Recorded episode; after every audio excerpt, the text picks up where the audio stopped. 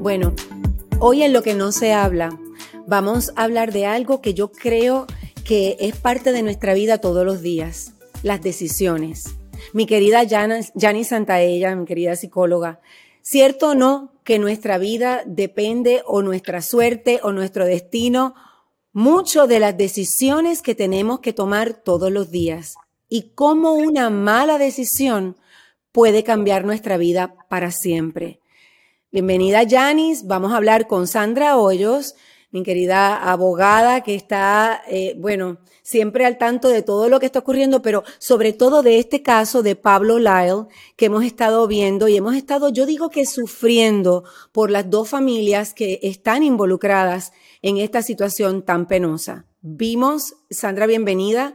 Eh, vimos eh, la sentencia que, que recibió eh, Pablo Lyle, pero me gustaría hacer un pequeño resumen para las personas que no están al tanto de, de, de qué se trata este caso y después quiero que vayamos por todos esos aspectos que ahora es Pablo Lyle, pero yo quiero que ustedes vean que esto mismo podría pasarnos a cualquiera de nosotros que hubiera tomado una decisión como la de él, que fácilmente la podríamos haber tomado. Sandra, cuéntame. Pues así es, si recordamos, este caso empezó hace cuatro años, un primero de abril del 2019, cuando el actor Pablo Lyle fue acusado de homicidio involuntario por haberse bajado del lado del carro del pasajero que estaba manejando su cuñado y dio la vuelta y le cayó atrás o caminó detrás del supuesto agresor que era Juan Ricardo Hernández. Todo esto, para la mala suerte de Pablo Lael, quedó captado en cámara cuando él le da un solo piñazo que resulta en la desafortunada muerte de Juan Ricardo Hernández. Por ende, es acusado de homicidio involuntario, no le permiten regresar a México, entonces le toca hacer eh, algún tipo de, vamos a decir, eh, en prisión eh, como le dicen, arresto domiciliario, mejor dicho. Entonces hace ese arresto domiciliario durante todo este periodo de cuatro años que estaba pendiente su juicio. Ok, y ahora eh, tiene que pasar, según la sentencia, ¿no? Que aparentemente dicen que van a apelar, ¿no? Este, pero hasta ahora son cinco años en la cárcel, ocho años eh, de libertad condicional que incluye unas clases de eh, manejo de, de, ah, ¿cómo se llama? Manejo de ira. Eh, también tiene que hacer servicio comunitario, tengo entendido. Correcto. etcétera. Ok. Bueno, la pregunta es, la, es una cosa como esta le puede pasar a una buena persona, porque todo el mundo habla de Pablo Lyle, las personas que lo conocen, y todo el mundo está de acuerdo cuando dicen, ¿no? Que él es una excelente persona, un gran padre, un buen esposo, un gran compañero de trabajo. Sin embargo, las personas que no lo conocen, lo que han visto es este hombre que le da un piñazo o un puño a una persona eh, mayor. Esta persona fallece y lo ven como un villano. Janis, cuéntame. Ok, la ira es una emoción totalmente natural, pero que cuando no la manejamos se vuelve violencia.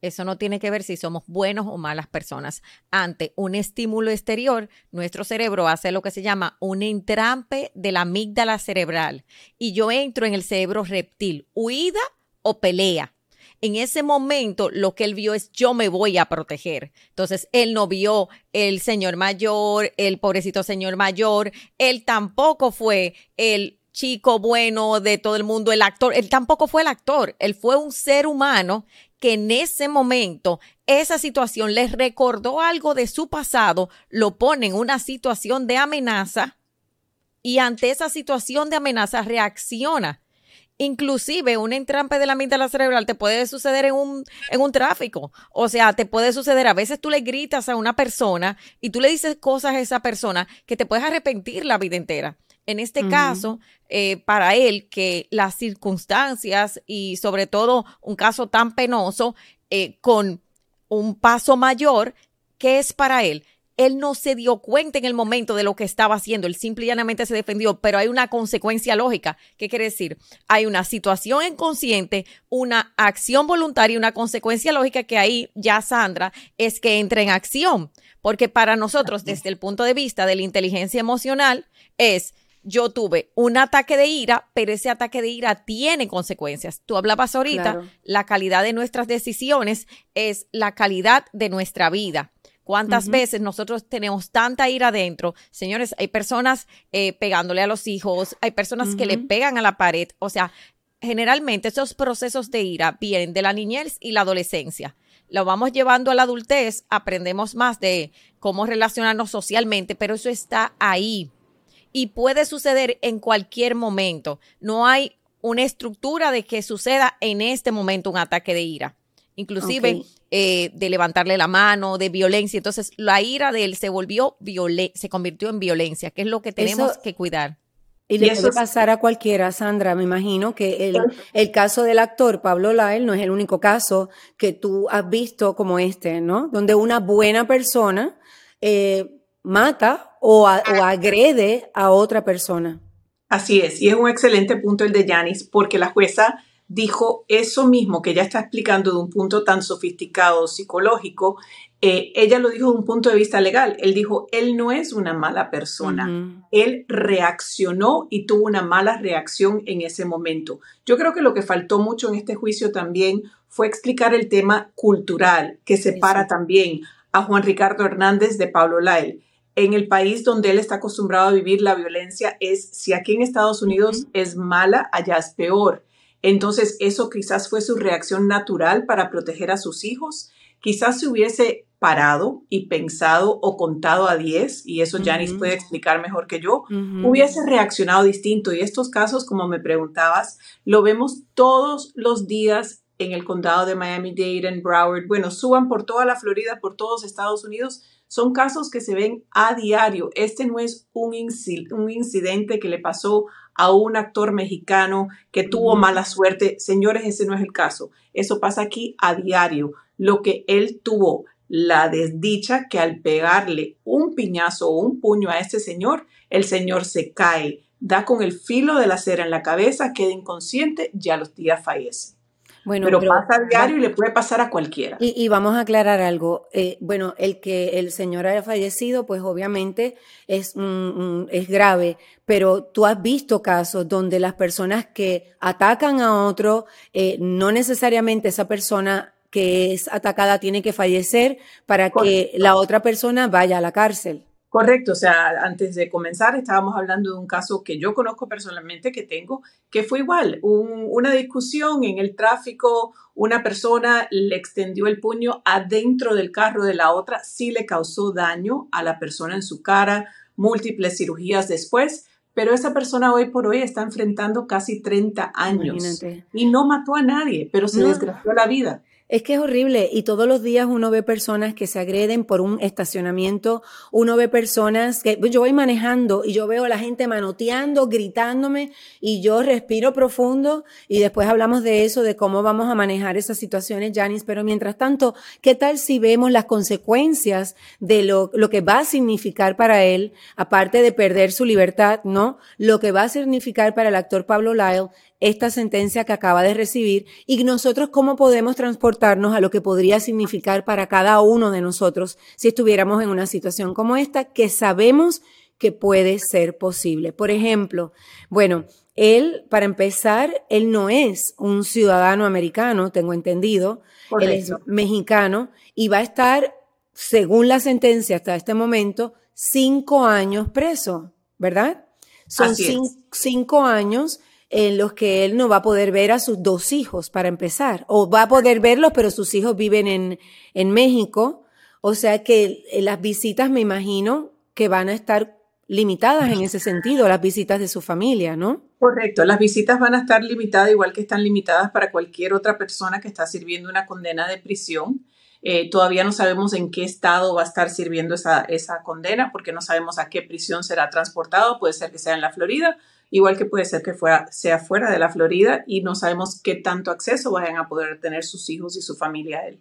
Ok, óyete esto, Janice, o sea, que la esposa está en México, los niños estudian, son niños pequeños, están en México.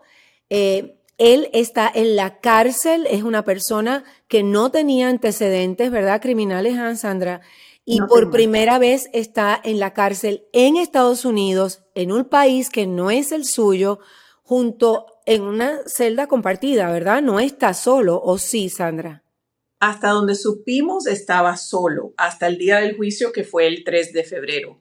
Ahora en estos momentos no sabemos si está solo o ya ha pasado algún tipo de eh, cárcel más comunitaria o teniendo otros compañeros. De cualquier manera, la probabilidad es que él se relacione con personas que hayan cometido un delito o más delitos, ¿no? Eh, con esas son las personas que él se va a relacionar diariamente. Lo vimos eh, en las imágenes que vimos la última vez, cuando estuvo recibiendo su, su sentencia Vimos a un hombre completamente desde mi punto de vista diferente, con una mirada triste, le faltaba cabello, eh, yo creo que eh, se veía hasta, hasta vejentado. Janis, ¿qué tú me puedes decir de esto? Los, eh, eso también tiene que ver con lo que se llama el síndrome de estrés postraumático. Cuando pasamos por un estrés mayor, vamos, eh, desarrollamos ese síndrome que puede traer también de, eh, trastornos de depresión, trastornos de ansiedad, pueden llegar inclusive al suicidio, porque él está expuesto a todo un sistema de consecuencias real de algo que él cometió desde un sistema involuntario ante, ante una, un sistema de defensa. Obviamente, como hablamos y tal como Sandra lo explica, hay una consecuencia real de que este señor fallece. Igual hay muchísimas consecuencias reales de a quien tú golpeas o el carro que tú chocas, etcétera. Entonces, al estar expuesto de esta manera, le afecta a su cuerpo, le afecta también su bienestar y muchísimas veces hay personas que no se recuperan de un proceso como este, sobre todo de un proceso de encerramiento, un proceso de vergüenza social, que en el caso de él se multiplica porque es una persona pública. Entonces, no solo la parte de su ego, sino su propia carrera que depende de un tema de reputación, reputacional. y, estando allá adentro y según los comentarios que uno escucha, obviamente hay personas que piensan, y me imagino que allá adentro también, Sandra, personas que piensan a este, que tiene este, todas estas, estas ventajas sobre nosotros.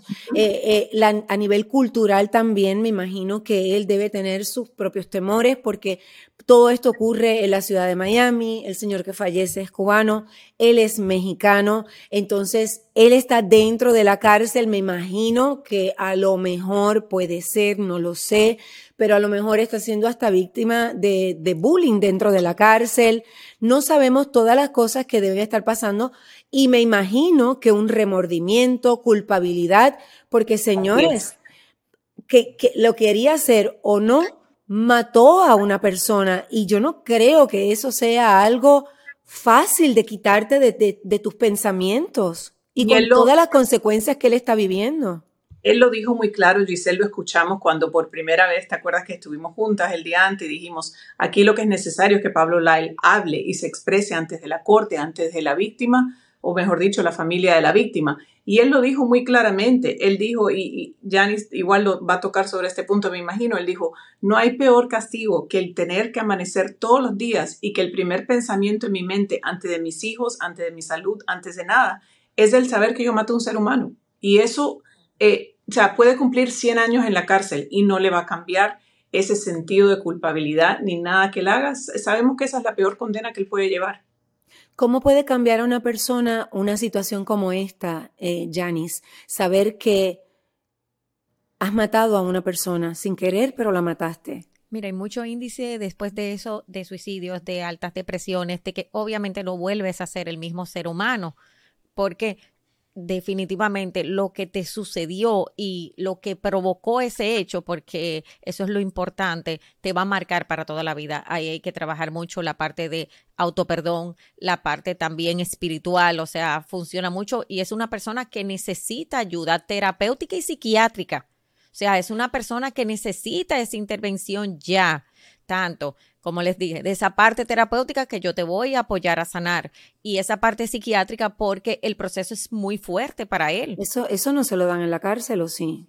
ese apoyo psiquiátrico se lo dan en la cárcel. Sandra. Sí, sí puede ser si él empieza a enseñar ciertas eh, señales, de... depresión, eh, etcétera, etcétera, sí el Estado puede proveer ese tipo de servicios. Ok, entonces saber además que estás allá adentro, no solamente lo que ocurrió con la otra familia, con este señor eh, eh, Juan Ricardo Hernández, que falleció, sino cómo esta acción de él ha marcado a su familia, cómo ha marcado la vida de su esposa, cómo ha marcado la vida de sus hijos cómo, eh, cómo puede manejar o cómo manejamos la situación con nuestros hijos, ¿no?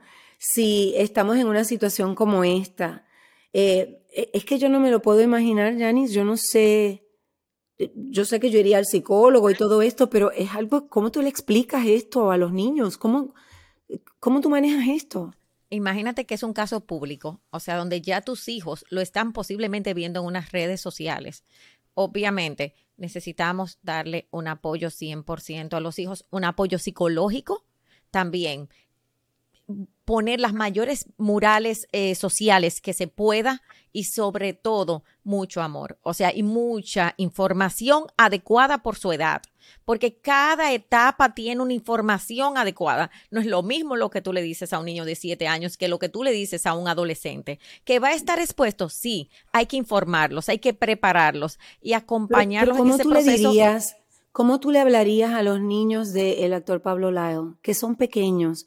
Son niños que tienen cuántos años, Sandra, ¿te acuerdas? Porque yo creo que uno es... No tiene menos de 10 años. menos de 10 años. Ok, papá está atravesando un proceso muy difícil, papá no va a estar con nosotros, nosotros vamos a ir a, a visitarlos y obviamente vas a ver cosas como esta. Entonces, todo me lo preguntas y conversar mucho con ellos. Obviamente hay un proceso de terapia psicológica y familiar que hay que hacer, Giselle. Eso no se quita. O sea, ese proceso donde tú lo llevas y como mamá, porque ella tiene una carga muy pesada, porque ella tiene el duelo de su esposo, el duelo de los niños y el duelo de ella, y él también destruyó su carrera. Imagínate lo que él está viviendo adentro y esto es muy importante decirlo a cada persona que posiblemente tiene un ataque de ira o ha pensado o lo está viviendo en este momento que se lo trabaje, porque para eso nos sucede muchas veces casos tan penosos. Entonces, el proceso es de intervención y ese proceso dura de uno a dos años y sobre todo de mantener esa información real y esa comunicación y sobre todo ese sistema, el sistema de apoyo para ella. Porque imagínate el duelo que ella está viviendo y todo lo que va a necesitar de, de, soporte en este momento. Y hablando de duelo, también están viviendo un duelo los familiares del señor que, que, murió, o sea, de, de, Juan Ricardo Hernández. ¿Cómo estas personas pueden manejar toda esta, esta situación tan, tan difícil? O sea, algo como esto, que además te voy a decir, o sea, estamos hablando de que mucha gente también dice, eh, este señor fue agresivo primero. Por la acción de él, el otro toma una acción que no está bien tampoco y fallece mi ser querido. Entonces. Sí, no, definitivamente es una tragedia a 360 grados. Eso es como un accidente, eso Sandra eh, lo conoce. Entonces, ¿qué pasa? Cada parte tiene su dolor. Lo importante de eso es cómo voy a manejar yo mi parte del dolor. Entonces, los, los del otro, los del otro señor también tienen un dolor inmenso que necesitan manejar este tipo de duelo y necesitan saber ese señor que, que se perdió y sobre todo que muchas veces nos quedamos en la culpa del otro y nos quedamos en el resentimiento e inclusive llevamos eso de familia en familia, que es lo que pasa en este tipo de temas. Ah, mira, a mi, a mi abuelo lo, lo, asesinaron. Entonces, eso se queda en el sistema familiar que no nos imaginamos. Y necesitamos trabajarnos eso y aprender a perdonarnos, a perdonar y dejar que la justicia haga su parte porque muchas veces ahí tomamos la justicia en la mano, sobre todo la parte emocional. Yo quisiera repasar algunas cosas, Sandra, porque de verdad que mi intención con esto es que nosotros tomemos conciencia de lo importante que es que como dicen, no respiremos hasta 10, respiremos hasta 100 mil, no importa lo que sea necesario, porque cada acción tiene una consecuencia. Entre las otras consecuencias que él va a tener es que cuando él salga, digamos que sean cinco años, va a tener ocho años de libertad condicional, que significa que él no puede salir de Estados Unidos, ¿verdad? Correcto, vamos a aclarar. Él tiene cinco años menos los cuatro meses que ha estado en la cárcel desde que fue el, el jurado decidió ese, ese dictaminó culpabilidad, ¿verdad? no como he escuchado por ahí que le van a, a, descontar los años que estuvo en arresto domiciliario. Correcto, eso no es, eso no es. Él tiene que estar en prisión para que el tiempo empiece a contar. Entonces estamos hablando cinco años menos los cuatro meses y en la cárcel estatal eh, el, el, año no son necesariamente 12 meses, viene siendo como 10 y medio, ponle 11 meses. Entonces yo calculo que van a ser en total como unos cuatro años que va a estar en prisión. Al salir de la prisión, estamos hablando de ocho años de libertad condicional. ¿Qué quiere decir esto? Él no puede trabajar, él no puede viajar, él tiene que quedarse dentro del condado de Miami-Dade County. Para salir ni a Broward County necesita permiso oh, de la oficina de probation, correcto. Entonces, eh, sigue estando, eh, vamos a decir, sí está en libertad condicional, como dice el término, pero no tiene libertad para hacer otras cosas. Es una sentencia eh, de alguna manera, o sea, sigue estando dentro de las mismas condiciones lo que no está en una prisión. Entonces la pregunta va a ser, ¿cómo va a vivir? O sea, ¿de qué va a vivir? ¿Dónde va a vivir? sus hijos.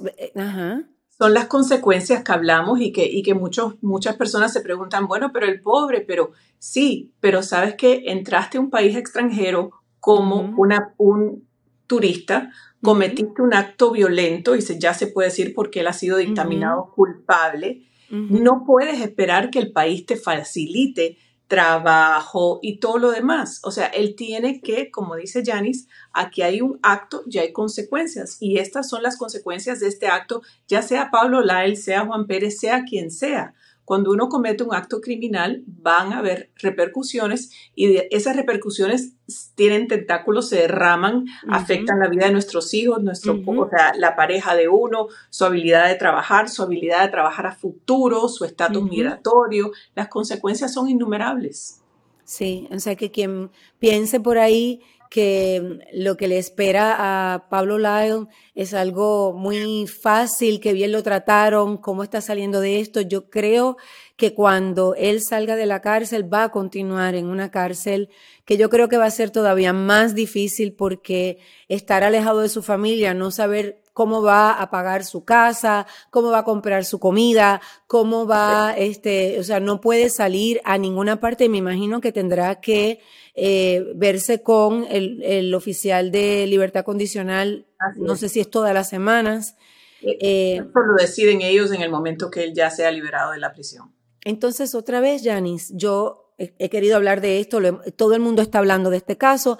Aquí yo creo que hemos hablado algunas cosas que, eh, no, puntos que no habíamos tocado, por ejemplo, la mesa caliente, etcétera. Pero lo más importante es buscar soluciones, no solamente para él, para nosotros nosotros, que somos los que todos los días vamos al estacionamiento y nos dan unos deseos de agarrar por el pelo al que nos quitó el, el parking que nosotros queríamos. a nosotros que somos los que nos molestamos cuando alguien nos hace alguna pregunta en el momento más inapropiado. Eh, todos esos momentos donde la ira nos agarra y no sabemos qué hacer y contamos hasta 10, 100 mil y todavía queremos agarrar al otro por el pelo, ¿qué hacemos, Janice? Lo primero es determinar cuál es mi nivel de enojo hoy. Porque la ira que tú tienes con alguien del servicio al cliente, con alguien de un parqueo, es tuya. Entonces necesitamos determinar eso. También ver las condiciones que tenemos de ira, de violencia, a quién le estamos gritando, estamos gritando en casa, estamos gritando en un parqueo y también vamos a decir, como evadir o alejarnos. Cuando tú ves que una situación se puede volver violenta, vete. O sea, vas a discutir con una persona en la tienda. Muchas veces nos pasa a la señora o con nuestra pareja o con alguien más. Ver también como madres y padres las condiciones o las conductas de ira de nuestros hijos porque en la niñez y en la adolescencia están el mayor proceso de, de muchas veces de esa ira, pero también puedo solucionar trabajando el autocontrol. Creo que el autocontrol y trabajar nuestra inteligencia emocional, poder ser más empático, ese momento es muy importante. Por esos casos así llevarlos es tan crucial. La ira yo, te pregunto, es un dolor interno que tenemos. Es un, lo, lo que le empezaron fue una herida, una situación del pasado, me pongo protección y huida. Nos puede pasar a todos, pero hay personas que tienen más tendencia a. Ok, ahí venía mi pregunta. Entonces, yo como reconozco que yo tengo que visitar a, a un profesional, o sea, cuando ya, en qué circunstancias eh, o cuántas veces me tiene que ocurrir que yo siento esta, este, este coraje. que... Desde que tú le, le, le gritas a la persona que, que, te saluda afuera, desde que tú le gritas a tu jefe, desde que tú empiezas a gritar, familia. desde que a un, a un, familiar, desde que tú empiezas a hacer así, porque la ira se siente corporalmente en, sobre todo, en las extremidades, porque la ira es una emoción de huida, la, la ira es una emoción de protección, de movimiento. Entonces, inmediatamente tú te empiezas a enojar por las pequeñas cosas, hay que acudir al terapeuta, hay que trabajarse y entonces ve por motus propio. O estás viendo que tu hijo o tu hija tiene una ira y la ira puede ser del silencio también, de que no te hablo nunca, no quiero estar contigo, te mantengo una pared. Entonces, ese enojo, vamos a trabajarlo, porque ese enojo me está dando información. Excelente. Gracias, Janice. Este, Sandra, me gustaría que tú, que eres abogada de familia, que si hay alguien que ha visto casos como este, eres tú. Eh, ¿Qué consejo, qué palabras tú tendrías para todos nosotros realmente? Realmente es evitar, es lo que dice Janice, eh, contar a, a 100 si es necesario, a 10, a 20, a 30. Recordemos que todas nuestras acciones, olvídense que repercuten sobre nosotros repercuten sobre nuestros hijos. Esos hijos, en el caso de Pablo Lyle, han perdido en esencia a su papá, perdieron a ese papá que ellos conocen porque como dijo Janice, él ya no va a ser la misma persona. No. Eso va a afectar a la, a la, otra persona, al otro padre que se queda atrás teniendo que lidiar con cosas tan sencillas como que cómo renuevo un pasaporte, uh -huh. eh, cómo hago para los permisos médicos, cómo hago para cambiarme de estado. Uh -huh. Tendrán que ir a la corte a, a buscar permisos. Entonces, es un sinfín de complicaciones como hablamos. Gente, hay que tener paciencia, hay que, eh, o sea, hay que pensar un poquito antes de reaccionar y saber que las consecuencias no son solo para nosotros, no seamos egoístas, afecta a la comunidad y afecta a nuestra familia. Así es, unas malas decisiones porque también eh, el señor Juan Ricardo Hernández desgraciadamente tomó una mala decisión que le costó su vida. El actor Pablo Lyle tomó una mala decisión que también le ha costado su vida, porque la vida de él y la vida de su familia nunca va a ser igual, como bien has dicho, mi querida Sandra Hoyos. Bueno, ya saben, compartan este podcast porque es, creo que esto nos puede ayudar a todos y, y también nos pueden escribir, a mí me pueden escribir a arroba Giselle Blondet, a mi querida Janice Santaella en arroba Yanis Santaella y en arroba el Centro Sana y Crece.